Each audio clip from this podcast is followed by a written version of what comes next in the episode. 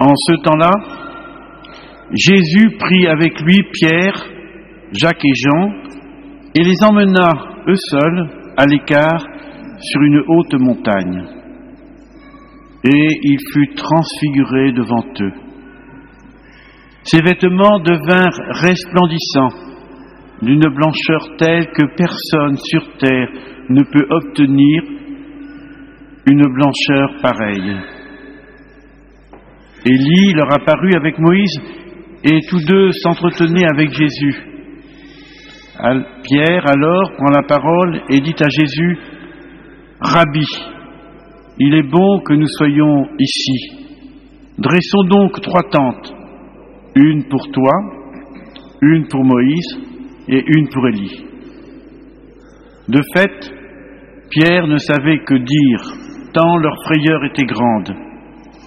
Survint une nuée qui les couvrit de son ombre, et de la nuée une voix se fit entendre, Celui-ci est mon fils bien-aimé, écoutez-le. Soudain, regardant tout autour, ils ne virent plus que Jésus seul avec eux. Ils descendirent de la montagne et Jésus leur ordonna de ne raconter à personne ce qu'ils avaient vu, avant que le Fils de l'homme soit ressuscité d'entre les morts. Et ils restèrent fermement attachés à cette parole, tout en se demandant entre eux ce que voulait dire ressuscité d'entre les morts.